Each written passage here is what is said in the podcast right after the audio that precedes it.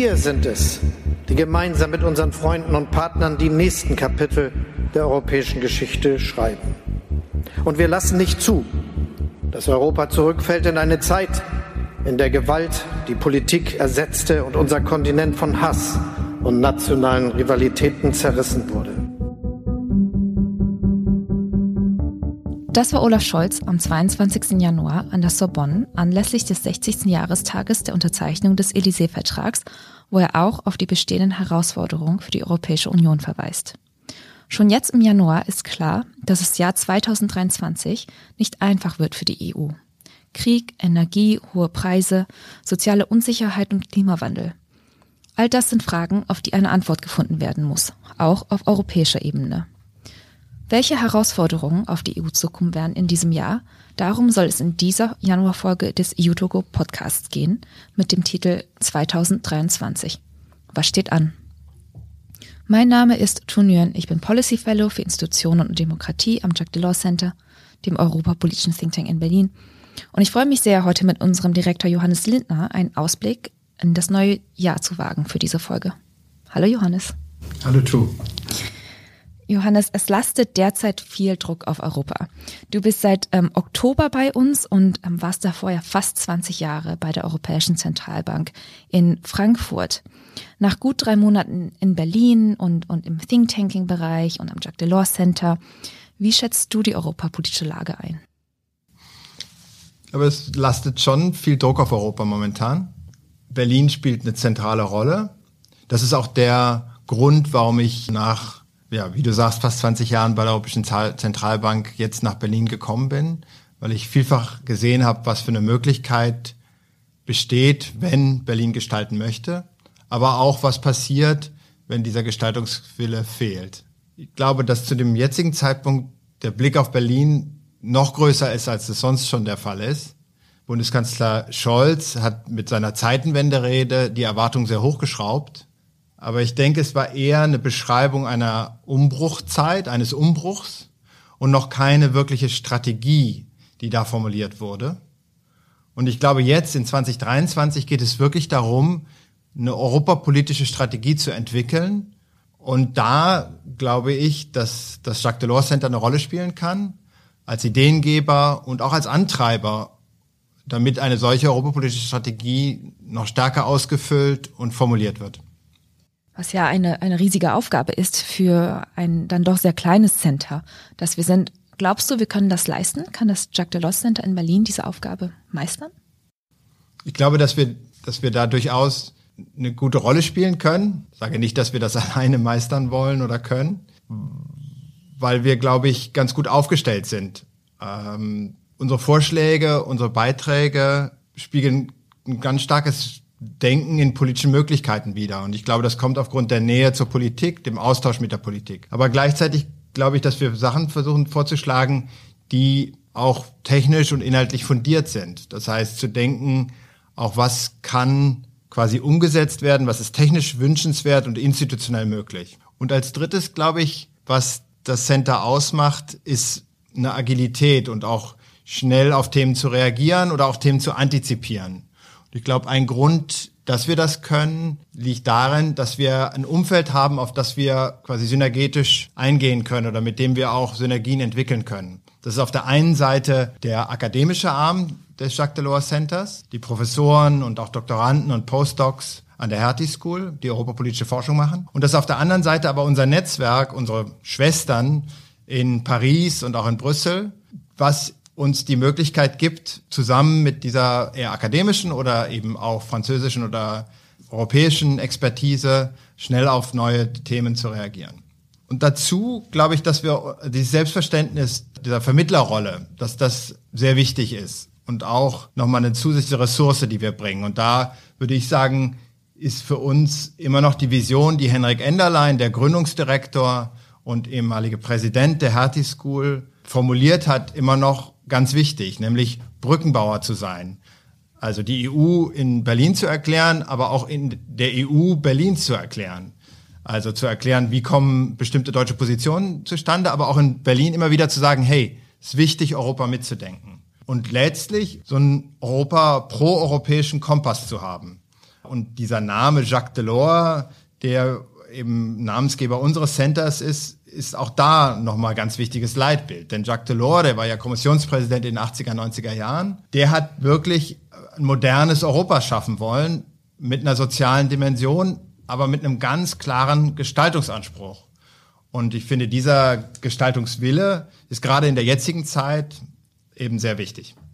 Vor allem Berlin ähm, im Ausland, in Brüssel, in Paris zu erklären, ist äh, momentan ja auch gar nicht so einfach, wie wir, glaube ich, auch alle am Jacques Delors Center in letzter Zeit ähm, erfahren haben. Ähm, Johannes, wir sind ja beide erst vor kurzem aus Paris zurückgekommen, tatsächlich. Ähm, wir waren da zwar aus dem aus demselben Grund, nämlich 60 Jahre Élysée-Vertrag. Ähm, das ist der der Vertrag zur deutsch-französischen Freundschaft oder der Freundschaftsvertrag zwischen Deutschland und Frankreich, ähm, aber zu verschiedenen Anlässen. Ich, ähm, ich selber war jetzt da, weil die beiden Europa-Staatssekretärinnen bzw. Staatsministerinnen eine neue Arbeitsgruppe eingeführt haben oder zusammengerufen haben, die sich jetzt bis zum Herbst äh, mit institutionellen Reformen für die EU auseinandersetzen soll. Du warst da, weil du zu den Feierlichkeiten an der Sorbonne eingeladen ähm, warst und ähm, du hast ja auch einen Teil der, der Rede, die wir am Anfang gehört haben von Olaf Scholz, live miterlebt. Was, ähm, wie war das denn an der Sorbonne? Ich fand das ein ganz besonderer Anlass und auch eine ganz besondere Feier, weil es nochmal deutlich gemacht hat, wie wichtig auf der einen Seite so ein Innehalten und so Symbole auch sind und auf der anderen Seite wie Menschen, wie wichtig Menschen sind. Und dieses Innehalten und Symbole war wichtig, weil nochmal deutlich gemacht hat, was für eine auch besonderer Schritt damals 62 dieses Handreichen de Gaulles auf Adenauer war. Und auch was für eine Urfeindschaft und was für auch Tiefen in der gemeinsamen Geschichte diese beiden Länder verbindet. Und wie man die überwunden hat, weniger als 20 Jahre nach dem Krieg. Und das auch irgendwie zusammen zu feiern, das fand ich sehr ergreifend und hat auch nochmal gezeigt, dass es wichtig ist, sich die Zeit zu nehmen, solche, solche Momente auch äh, solchen Momenten auch äh, den Raum zu geben. Und das Zweite war letztlich, waren die Menschen, weil es irgendwie spannend war zu sehen, dass da die Abgeordneten aus der Assemblée Nationale und dem Bundestag zusammengekommen waren. Die Bundestagsabgeordneten waren zusammen in einem Flieger geflogen. Äh, zum Teil kannten die sich ja schon durch diese deutsch-französische Versammlung. Und, und es war so ein bisschen wie so ein Klassentreffen. Und auch für mich, ich habe den Tag zusammen verbracht mit meinem äh, Gegenüber, dem, dem französischen Chef des äh, Jacques Delors Instituts in Paris. Und wir haben das eben gemeinsam erlebt und äh, man hat irgendwie dieses Zusammenkommen an diesem Tag irgendwie sehr, ähm, ja, sehr schön erfahren können. Der Élysée-Vertrag ist ja der Grundstein der deutsch-französischen Beziehungen. Aber jetzt über diese Frage der Aussöhnung hinaus, warum ist diese Beziehung denn so wichtig und warum ist sie so wichtig für die EU? Gut, Seit dem Brexit nochmal vermehrt sind natürlich Deutschland und Frankreich die beiden größten Mitgliedstaaten in der EU. Und wenn die beiden zusammenkommen, dann ist das eigentlich fast immer eine notwendige Voraussetzung, um eine Lösung zu finden.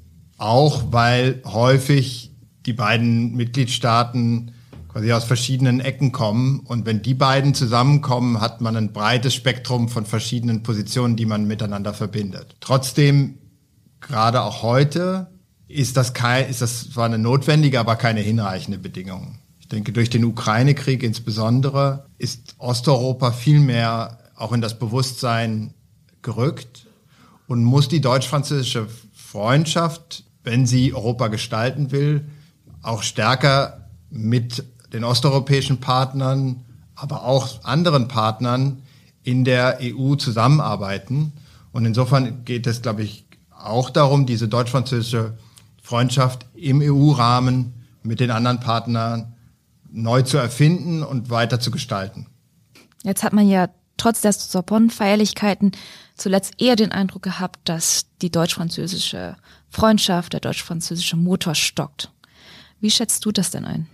Ich glaube, dass das letztlich ein Grund der Verstimmungen, die wir ja im Herbst vor allem gesehen haben, sicher auch ist, dass Deutschland ziemlich mit sich selbst beschäftigt ist, dass dieses Phänomen Zeitenwende zu definieren und äh, strategisch auszufüllen, glaube ich, viele Kräfte äh, bündelt und auch die Regierung mit den drei Parteien untereinander noch nicht völlig klar ist, wie sie sich zu bestimmten Positionen aufstellen möchte. Äh, dazu kommt, wo man den Eindruck nicht unbedingt hatte, jetzt bei den Feierlichkeiten, dass aber man den Eindruck hat, dass es auch zwischen Macron und Scholz noch nicht 100 Prozent Klick gemacht hat, äh, dass deren beider Führungsstil doch sehr unterschiedlich ist. Dazu muss man aber auch sagen, dass auch Macron sehr innenpolitisch äh, unter Druck steht. Er hat keine eigene Mehrheit in der Nationalversammlung, hat schwierige innenpolitische Themen wie die Rentenreform. Insofern sind, glaube ich, beide Regierungen noch in der Findungsphase und die Agenda in Europa ist aber auch eine schwierige. Denn die Themen, die anstehen, zu denen es europäische Lösungen zu finden gilt, sind bisher sehr national angegangen worden. Du hast die gemeinsamen europäischen Lösungen angesprochen, Johannes, und ähm, in dem Kontext hatten wir natürlich im Januar noch ein zweites großes Jubiläum und das war 30 Jahre Binnenmarkt ähm, auch ein Kernprojekt der europäischen Integration. Vor welchen Herausforderungen stehen wir denn ähm, da?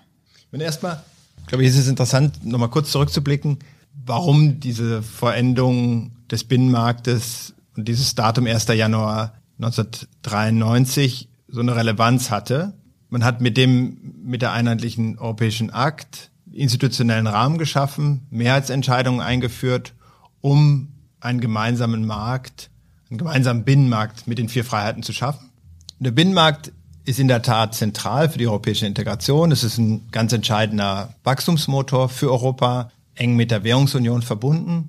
Und wir stehen beim Binnenmarkt gerade vor einer großen Herausforderung, die, glaube ich, aus zwei Richtungen kommt. Das einerseits, wie organisieren wir den Klimawandel und die Antwort auf den Klimawandel und wie gehen wir damit um, dass geopolitische und sicherheitspolitische Perspektiven immer wichtiger geworden sind und eine größere Rolle beim Welthandel spielen. Und Kristallisationspunkt quasi dieser beiden Aspekte ist die Diskussion um den Inflation Reduction Act. Kannst du den Inflation Reduction Act noch mal ganz kurz erklären? Der Inflation Reduction Act ist die Entscheidung der US-Regierung durch massive Subventionen den Klimawandel ihrer Industrie voranzutreiben. Und die Frage, die sich für für die EU stellt, ist, wie reagieren Sie auf diese tendenziell protektionistischen äh, Maßnahmen? Und welche Lösungsansätze siehst du da? Oder was ist momentan der Ansatz der, der EU? Ich glaube, es geht darum, gemeinsam eine europäische Lösung zu finden, die auf der einen Seite verhindert, dass wir in einen Subventionswettbewerb geraten und auf der anderen Seite aber intelligent organisiert, dass signifikante Investitionen, öffentliche Institutionen im Bereich Klimawandel notwendig sind. Und dass wir sehen, dass durch diese Maßnahmen die US-Regierung Industrie massiv unterstützt und damit Teile der europäischen Industrie Anreize bekommt, ihre Industrieproduktion und ihre, ihre Standorte in die USA zu verlagern. Mein, meine Befürchtung ist, dass die Diskussion, die jetzt von Deutschland Frankreich äh, angestrebt worden ist und die zum Teil von der Kommission aufgenommen worden ist, dass durch eine massive Erleichterung des Beihilferechts wir quasi den nationalen Regierungen die Möglichkeit geben, Subventionen zu geben, ohne diesen Ordnungsrahmen weiter aufrechtzuerhalten. Es hat bereits Liberalisierungen gegeben im Rahmen der erst Covid und dann aber auch der Energiekrise. Und das wird jetzt weiter äh, soll jetzt weiter gelockert werden. Wenn man aber diese Lockerung zulässt, dann sind es vor allem die großen Mitgliedstaaten, also Deutschland und Frankreich, die die Möglichkeit haben, diesen Subventionswettbewerb mitzumachen. Ich würde mir aber wünschen, dass man diese Lockerung sehr vorsichtig umsetzt und zusammendeckt, denkt mit einer Governance und auch einer Finanzierung, die es allen Mitgliedstaaten gleichermaßen ermöglicht, eine gute Lösung für diesen Subventions, für diese Subventionsproblematik zu finden. Denn wenn man quasi dieses europäischen Rahmenwerk erstmal auflöst oder sehr, sehr stark lockert, wird es sehr schwierig sein, da ein Ordnungsprinzip für Europa aufrechtzuerhalten. Du hast ja neben der Industriepolitik als zweites großes Herausforderungsfeld ähm, Klima und Energie genannt. Wo siehst du denn da die Ansätze der Europäischen Union oder beziehungsweise was sind da die Probleme, die, die wir jetzt 2023 vermutlich sehen werden? Ich glaube, das sind zwei Sachen. Das eine, es ging halt sehr stark darum, kurzfristig auf die, die Energiekrise zu reagieren, auf die hohen Energiepreise rea zu reagieren. Und da hat man auf der einen Seite versucht, eben schon auch eine äh, europäische Lösung zu finden. Ich finde aber, man hat auch gesehen, dass in vielerlei Hinsicht, gerade Deutschland auch, äh, kurzfristige Strategien gewählt worden, äh, gewählt wurden, die zum Teil ähm, auch in Konkurrenz mit den anderen nationalen Mitgliedstaaten stand. Es ging darum, schnell die, die Speicher zu, äh, aufzufüllen, auch nationale Besonderheiten weiter aufrechtzuerhalten. Und ich würde mir wünschen, dass man jetzt in 2023 strategischer und gemeinsamer überlegt, wie soll denn eine Energieunion, eine Energiegemeinschaft genau aussehen. Ironischerweise war es Jacques Delors, der 2010 genau das gefordert hat. Und unsere Kollegen im, im Jacques Delors Institut in Paris haben damals auch diese Idee einer, einer Energieunion oder Energiegemeinschaft, wie sie es genannt hat, ausformuliert. Nämlich gemeinsamer Ankauf, gemeinsame Strategien zur Energiesicherheit, ähm, aber auch, und das ist der zweite große Punkt, die Frage, wie man halt gemeinsam erneuerbare Energien äh, entwickelt und welche Projekte und welche äh, Politik dafür da sind, eben in diese erneuerbare Energien zu investieren. Das führt uns wieder zurück dazu, in die quasi eine intelligent, intelligente Industriepolitik zu machen. Aber das führt auch dazu, dass man eben guckt, dass die kurzfristigen Ziele uns nicht zu weit von dieser Klima, von dem Klimawandel wegtreiben. Du hast jetzt ja auch eben selber, Johannes, schon strategische Autonomie genannt und, und den geopolitischen, die geopolitische Dimension des Binnenmarkts. Und ähm, natürlich wird auch für 2023 Sicher Sicherheitspolitik ganz zentral sein. Und wir hatten ja auch jetzt im Januar erst die EU-NATO-Erklärung. Wie schätzt du denn diese Erklärung ein und, und die Bedeutung der NATO? Ich glaube, dass die NATO natürlich eine ganz zentrale Rolle spielt und Ironischerweise war es ja der Präsident Macron, der noch vor einigen Jahren die NATO als Gehirntod äh, bezeichnet hat. Wir aber in der von dir erwähnten Erklärung natürlich deutlich sehen, wie stark gerade in einer Situation, wo halt Krieg in Europa stattfindet, die NATO eine ganz zentrale Rolle spielt und die EU auch diese zentrale Rolle der NATO anerkennt. Ich finde es spannend, aber auch da nochmal in Jubiläen zu denken. Ein Jubiläum, das wahrscheinlich keiner von den Hörerinnen und Hörern vor Augen hat, ist die Tatsache, dass vor 75 Jahren die Western Union gegründet wurde. Eine Verteidigungsgemeinschaft aus Frankreich, Großbritannien und den Benelux-Ländern, die quasi so als Vorläufer sowohl der NATO als auch der EU zu sehen ist. Und sie stand dafür, dass neben der NATO oder vor der NATO quasi eine eigene europäische Verteidigungsgemeinschaft entstehen könnte. Und das Projekt ist dann gescheitert. Die Nationalversammlung in Frankreich hat dann einige Jahre später, also 1954, diese Weiterentwicklung der Western Union zu einer Verteidigungsgemeinschaft, also einer europäischen Verteidigungsgemeinschaft abgelehnt. Und stattdessen hat sich die NATO gegründet und das quasi europäische Verteidigungsprojekt ist dann, hat dann über die nächsten Jahrzehnte weiter gedümpelt. Aber dieser, diese Frage, was bleibt für Europa neben der NATO, ist, glaube ich, trotzdem zentral. Und ich würde aus meiner Sicht sehen, eigentlich vier Punkte sehen, die wir, die die Relevanz der EU weiter unterstreicht. Das erste ist natürlich immer auch die Frage, wer regiert in den USA. Und wir sehen deutlich, auch in den Diskussionen in der EU die Befürchtung, wenn ein Präsident Trump oder ein, ein Präsident wie Trump das Ruder in den USA übernimmt, was bedeutet das für die, den Schulterschluss in der NATO?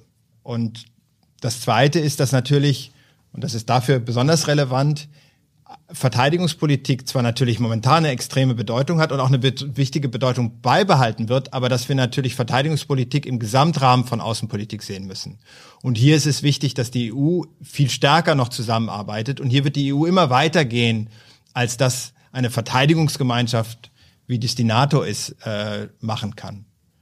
Und das Dritte, ich glaube, dass egal wer in, in den USA regiert, die der Aufbau, der Wiederaufbau der Ukraine, und ich hoffe, dass der Krieg in der, in der Ukraine sehr bald beendet sein wird und dass aber natürlich dann der Wiederaufbau der Ukraine eine ganz, ganz wichtige Aufgabe für Europa sein wird. Und das wird auch, je nachdem, wie der Krieg weitergeht, bereits 23 dominieren. Und ein weiterer Punkt ist, dass in den wir, geostrategischen Fragen die, glaube ich, die Europäer eine etwas andere Perspektive zu China haben.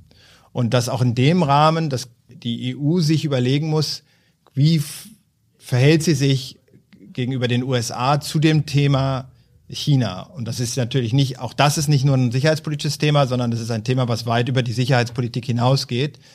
Aber wo auch quasi der EU-Ansatz unter Umständen eben für einen anderen Ansatz steht, als der, äh, den die USA und die NATO vielleicht vorgeben würde. Und wo siehst du in all dem die Rolle Deutschlands? glaube, dass die Sicherheitspolitik, das sehen wir ja auch in der Diskussion um Zeitenwende, extrem viel Energie momentan bindet durch den Krieg in der Ukraine, aber auch durch den weiten Weg, den, den Deutschland hier in diesem Thema auch gehen musste und geht. Und was ich jetzt ganz spannend finde, ist, wie innerhalb der Regierung auch die Meinungen da sehr auseinandergehen aber wie schon auch der Versuch besteht, da eine gemeinsame Linie jetzt zu finden. Und da finde ich das Papier, was die Kommission für internationale Politik in der SPD jetzt vorgelegt hat, kürzlich und ganz spannend und auch die Rolle, die jetzt der SPD-Vorsitzende oder Co-Vorsitzende Lars Klingbeil spielt, interessant, der ja versucht, quasi eine Führungsrolle für Deutschland auch zu finden und zu sagen, wir müssen diese Führungsrolle annehmen, weil große Erwartungen auch an Deutschland herangetragen werden und es besser ist, dass wir diese Führungsrolle quasi konstruktiv annehmen, als dass wir uns der diesem ja dieser Rolle, die uns zugewiesen ist, nicht stellen.